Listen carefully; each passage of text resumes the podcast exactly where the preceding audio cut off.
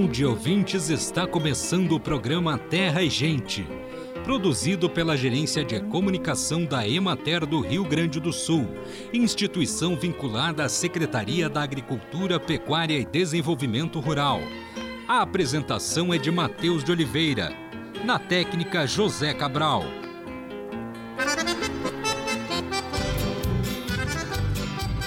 As boas práticas agrícolas são um conjunto de práticas e procedimentos estabelecidos na produção que servem para controlar os perigos, produtividade e qualidade dos alimentos. As boas práticas visam a segurança do consumidor, a higiene, a segurança e a qualidade do produto agrícola e do serviço rural, a preservação do ambiente e da saúde do trabalhador rural integram os procedimentos de boas práticas a seleção da área física, avaliação do solo e seleção da cultura, adubação, irrigação, tratamentos fitossanitários e a colheita. No pós-colheita, as boas práticas de fabricação abrangem a limpeza e sanificação das instalações e das matérias-primas, a qualidade da água, a higiene dos trabalhadores, o controle integrado de pragas, as medidas para evitar a contaminação cruzada e por produtos químicos. Acompanhe agora o panorama agropecuário a Emater realizou a terceira estimativa de safra de inverno de 2022. Os dados foram obtidos junto a 497 escritórios municipais após o encerramento da colheita das culturas de inverno. A área de cultivo de trigo alcançou mais de 1 milhão e 474 mil hectares, cerca de 20% superior aos 1 milhão e 228 mil hectares cultivados no ano anterior. A produtividade foi cerca de 21% mais alta do que a safra de 2021. Entre as regiões com menor produtividade estão as de Porto Alegre, Pelotas e Bagé, enquanto que a maior produtividade do estado foi obtida na regional de Caxias do Sul, com 4.099 quilos por hectare. A produção estadual de trigo chegou a 5.172.718 toneladas, sendo 45,88% superior à safra anterior. A canola teve uma área de cultivo de 54.565 hectares nessa safra, representando uma elevação de 43,48% em relação aos 38.029 hectares cultivados na safra anterior. A produtividade foi de 1.864 quilos por hectare, com variação positiva de 28% em relação à safra passada. As quatro regiões com maior extensão de cultivo são Santa Rosa, Santa Maria, Ijuí e Bagé, que foram responsáveis por 93% da produção estadual e apresentaram produtividades muito semelhantes, entre 1.859 e 1.967 quilos por hectare. A produção estadual foi avaliada em 101.734 toneladas, representando um acréscimo de 85,76%. A cevada teve 37.729 hectares em área cultivada, ou seja, 3,59% superior a 2021. A produtividade foi de 3.376 quilos por hectare, sendo 10,82% superior à obtida no ano anterior. A produção estimada foi de 127.355 toneladas, sendo 14,81% maior que na safra antecedente.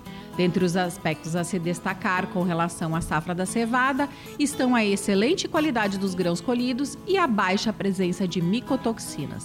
A área de cultivo de aveia branca foi de 352.161 hectares, sendo 2,52% superior, enquanto a produtividade teve uma elevação de 9,71% em relação à safra anterior. Da redação de Mater, Karine Macierer.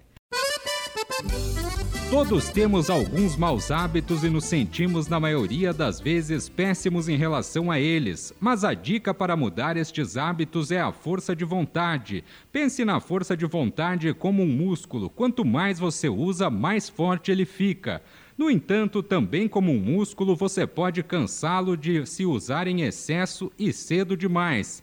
Tente evitar situações nas quais sua força de vontade estará fraca e pense em estratégias que o ajudem a seguir em frente. É mais difícil dizer não para uma fatia de bolo se você pulou o almoço ou recusar um cigarro depois do terceiro drink na noite de sexta-feira. Até desenvolver hábitos mais saudáveis, seria bom se manter longe de situações que o façam recair, ou ainda se preparar do melhor jeito possível enquanto sente que ainda está no controle. Levantar para correr às seis da manhã é muito mais fácil se você tiver ido dormir cedo. E ter à mão petiscos saudáveis será útil para driblar a vontade de comer o bolo oferecido pela colega de trabalho. Amigo do campo! Olá, Macau! Estava ansiosa por nossa prosa de hoje e quero começar te fazendo uma pergunta. Você já consumiu algum fruto da laranja com aspecto amarronzado, como se estivesse podre? Já sim, Juliana. E vou lhe dizer uma coisa: geralmente esses frutos são os mais doces, mas esse aspecto é uma das características do ataque do ácaro da falsa ferrugem nos frutos de citros. Exatamente, Macau. São os sintomas mais evidentes do ataque do ácaro da falsa ferrugem. Esses frutos perdem um pouco o seu valor comercial, apesar de poderem ser utilizados na indústria, sabia? Sabia sim. O ácaro é uma das principais pragas da citricultura e é preciso fazer monitoramento e controle dos danos que ele causa. Isso mesmo. Para fazer um bom controle do ácaro da falsa ferrugem, é importante identificá-lo em condições de campo. Os produtores devem monitorar a população do ácaro durante todo o ano, mas nos meses chuvosos e com a presença de frutos jovens, a atenção deve ser redobrada. Exatamente, Juliana. Mas quem vai explicar direitinho sobre esse assunto é o pesquisador Adenir Teodoro. Mas antes dessa prosa importante, vamos trazer o poeta José Roque para saudar nossos ouvintes? Ótima ideia! Sou do Brasil, região do Agreste, sou cabra de peia, nasci no Nordeste. Eu, nordestino, sou cabra da peste, sou mandacaru de espinho afiado, um mel de engenho de sabor apurado. Eu sou um caboclo dançando rezado. Sou paixão pela terra, sua plantação, um fruto maduro caído no chão. Sou água bem fria de um ribeirão. Sou chapéu de couro, peneira, gibão, vaqueiro afamado correndo murão, um arreio dourado, sou cavalo alazão. Sou botão que se abre formando a flor, sou um corpo suado de um corredor, sou um arco-íris mudando de cor.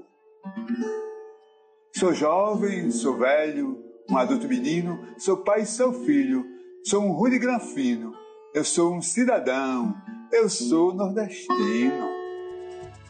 Eita, que esse rock sabe usar as palavras. Linda poesia, meu amigo. Muito obrigada. Sim, o rock é o nosso parceirão aqui no Prosa Rural. Agora sim, vamos ao tema de hoje com o pesquisador que já está conosco, Adenir Vieira Teodoro, da Embrapa Tabuleiros Costeiros de Aracaju, Sergipe. Um dedo de prosa.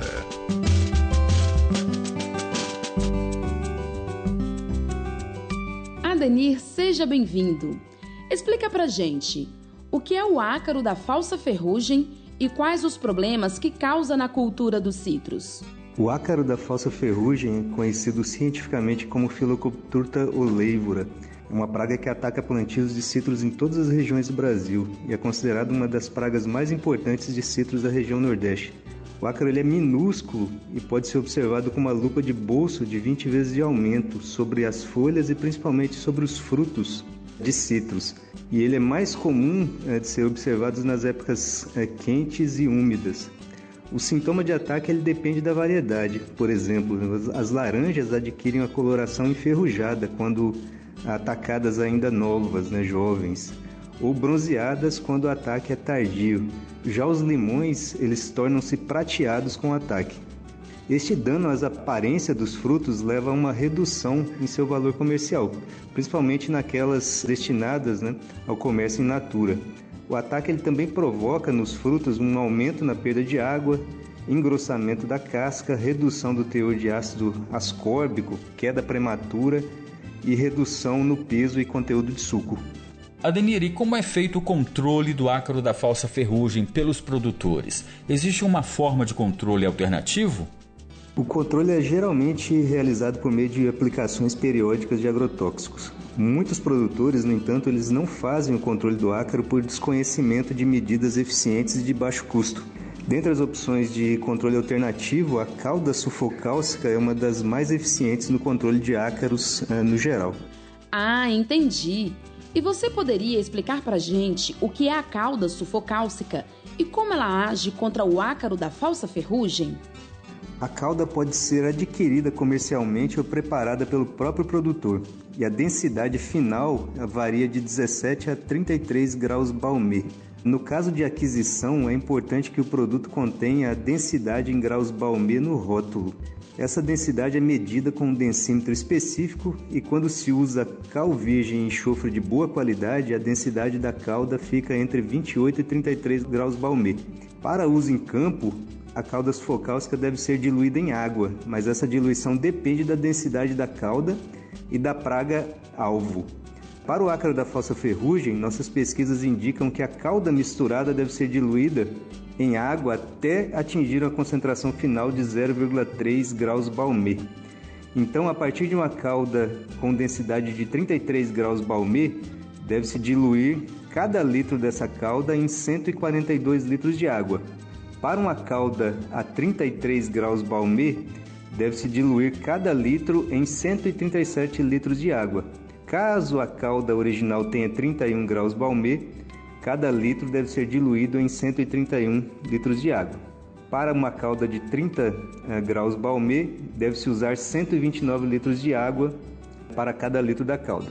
Já uma calda a 20 graus Balmê, cada litro é diluído em 120 litros de água. Eh, como a calda age por contato, a pulverização deve atingir toda a planta, incluindo as folhas e os frutos em todas as idades. Perfeito, Adenir. E quais as recomendações para o uso da cauda sulfocálcica? Existe alguma recomendação assim bem importante? Como a cauda é alcalina e corrosiva, é, deve ser usada apenas na concentração recomendada para o controle do ácaro da falsa ferrugem, ou seja, a 0,3 graus Balmê. Deve-se usar equipamento de proteção individual EPI e tomar alguns cuidados é, de uso para não causar fitotoxicidade às plantas, ou seja, queimar as folhas e outras partes. Deve-se pulverizar em horários mais frescos do dia, como no final da tarde. Evitar também pulverizar em plantas molhadas ou com orvalho, pois essa situação ela dificulta a evaporação da cauda. A cauda sufocálcica já diluída em água e pronta para uso não pode ser guardada e deve ser utilizada no mesmo dia do preparo. Após o uso, deve-se lavar o pulverizador com a solução de vinagre ou limão a 10% para evitar a corrosão desses equipamentos. Excelente, Adenir. Agora seria interessante sabermos como é feito o controle do ácaro da falsa ferrugem com a cauda sufocálcica. A cauda pode substituir os agrotóxicos no controle do ácaro da falsa ferrugem em cultivos de citros, desde que sua utilização seja feita de forma correta, usando-se a concentração recomendada e seguindo as orientações técnicas para garantir a sua eficiência. A cauda possui ainda baixa toxicidade ao ambiente e aos seres humanos e não deixa resíduos nos frutos.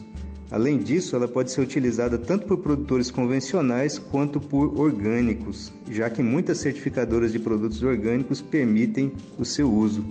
Muito obrigado, Adenir Vieira Teodoro, da Embrapa Tabuleiros Costeiros. Foi uma excelente prosa.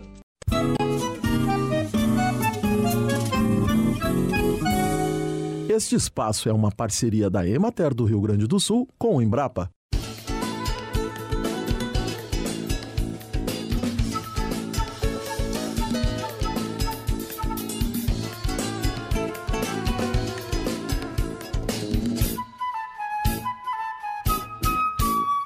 E chegou o momento de saúde e ecologia. Para montar uma horta em um apartamento, a primeira coisa é escolher onde ela será montada e garantir que seja instalada num local ensolarado. Cuidados com a preparação da terra, a seleção adequada das culturas e a boa manutenção também são essenciais. As hortaliças precisam receber no mínimo 5 horas de luz, solar por dia Por isso, o ideal é instalar a horta na varanda ou junto à janela. Prefira locais que recebem sol pela manhã. Lembre-se que qualquer vasilhame pode ser utilizado para fazer a plantação, de jardineiras a jarros até canos de PVC de 30 centímetros de diâmetro cortados ao meio. Dá para usar também garrafas PET de 2 litros cortadas acima da metade. É preciso sempre furar embaixo para a drenagem da água. É melhor comprar terra pronta, com matéria orgânica, nitrogênio, fósforo e potássio. Escolha hortaliças com raízes curtas como alface, coentro, cebolinha, salsa, pimentão e couve-folha, ou até frutas de pequeno porte, como tomate, cereja e morango. Vegetais de raízes longas como cenoura, rabanete e mandioquinha não se adaptam bem a solos pouco profundos.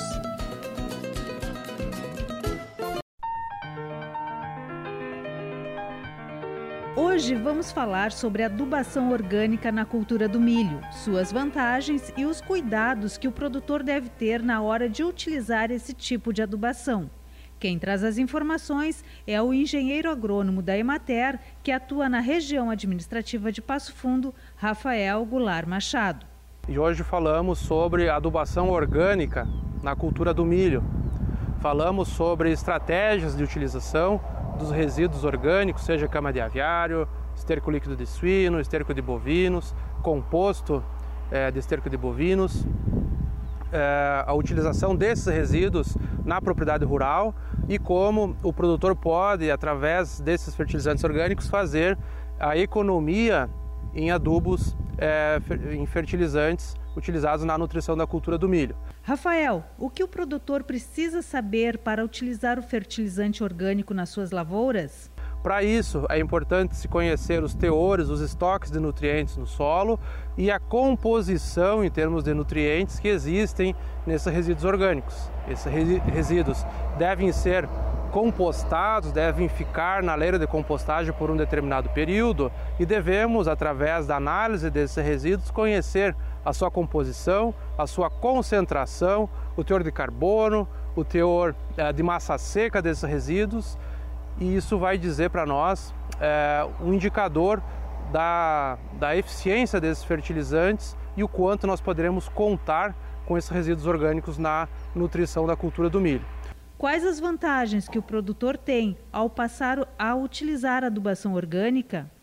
E à medida que o produtor tem a produção desses resíduos na propriedade, ele economiza em fertilizantes, economiza em transportes e nesse sentido ele consegue fazer a fertilização com o menor custo, possibilitando então uma melhor sustentabilidade do sistema de produção sem prejudicar a produtividade e ao mesmo tempo fazer um descarte correto desses resíduos que através da compostagem eles, e, e da concentração eles terão um, uma menor proporção, uma menor concentração de água e, consequentemente, é, teremos uma melhor um melhor aproveitamento e é, mais eficiência na utilização e na fertilização da cultura do milho.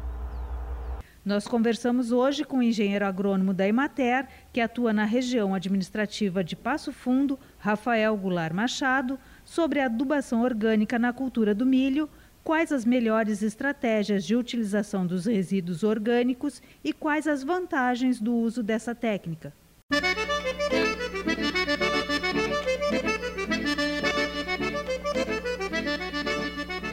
Acompanhe agora os preços recebidos pelos produtores do Rio Grande do Sul na última semana. Arroz em casca, saca de 50 quilos. Preço mínimo pago ao produtor, R$ 76,00. Preço médio, R$ 87,57. Preço máximo, R$ 93,79. Arroz em casca, saca de 50 quilos. Preço menor pago ao produtor, R$ 76,00. Preço maior, R$ 93,79. Feijão, saca de 60 quilos, R$ 170,00. Preço máximo, 300 reais. Milho, saca de 60 quilos. Preço mínimo R$ 83,00, preço máximo R$ 90,00. Soja, saca de 60 quilos. Preço mínimo pago ao produtor R$ 171,00, preço máximo R$ 181,00. Sorgo granífero, saca de 60 quilos, R$ 66,00 o preço mínimo, R$ 66,00 o preço máximo. Trigo, saca de 60 quilos, preço mínimo R$ 77,00, preço máximo R$ 80,00. Boi para abate, quilo, R$ 8,50 preço mínimo, preço máximo R$ 10,10. Búfalo, quilo vivo, R$ 6,50 o preço mínimo, R$ 9,00 o preço máximo. Cordeiro para abate, preço do quilo R$ 7,50 o preço mínimo, R$ 13,00 o preço máximo. Suíno tipo carne, preço do quilo mínimo R$ 5,60, preço máximo R$ 7,10. Vaca para abate, quilo vivo, R$ 7,00, preço máximo R$ 9,70. Leite valor líquido recebido, o litro custando R$ 2,00 e o preço máximo R$ 2,79. Agricultura orgânica é uma forma de produção baseada no equilíbrio entre o solo, a água e a planta, permitindo de forma sustentável a produção sem o uso de produtos químicos. Esse modo de produzir propicia forte integração entre o agricultor e o consumidor. Na agricultura orgânica, busca-se a qualidade de vida, evitando danos à saúde do homem, degradação do meio ambiente, perdas de resistências das plantas e os prejuízos à população de inimigos naturais. A permacultura é um sistema de produção em que a agricultura imita o ambiente em que as plantas se encontram na natureza. É a mais recente das correntes, foi iniciada em 1975 e tem a contribuição do australiano Bill Mollison em estrutura circular envolve plantas semipermanentes, permanentes e plantas de curto ciclo. Dessa forma, obtém-se um equilíbrio do sistema que é complementado com a criação de animais. Nas pequenas frutas, os conceitos de higiene e segurança do alimento adquirem grande importância porque essas frutas não são lavadas para reduzir as contaminações com a mesma carga microbiana ou de agrotóxicos presentes no momento da colheita, elas chegarão à mesa do consumidor. Por esse motivo, é de fundamental importância conscientizar os produtores, trabalhadores, transportadores e comerciantes sobre a importância de manter as boas práticas de higiene e de segurança dos alimentos. As instalações e materiais utilizados para classificar, embalar ou armazenar as pequenas frutas devem estar limpos e desinfetados. Com essa finalidade, podem ser utilizados produtos sanitizantes. Sanitizantes são substâncias ou preparações destinadas à higienização, desinfecção, desinfestação, desodorização e odorização de ambientes. No caso da produção de frutas, os sanitizantes são utilizados nas casas de embalamento para higienizar os frutos ou locais de processamento ou de estocagem. Eles reduzem os microorganismos a níveis insignificantes ou controláveis, compatíveis com as normas de higiene alimentar. A limpeza é a operação anterior que antecede a sanitização.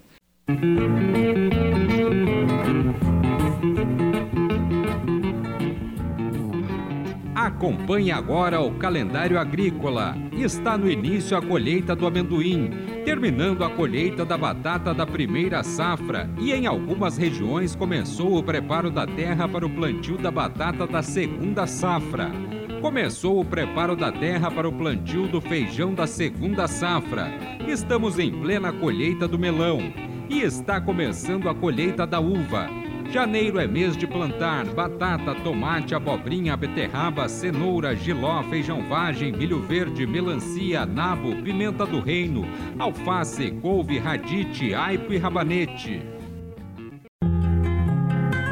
Em um sistema agroecológico, o galinheiro é muito importante para a produção de matéria orgânica.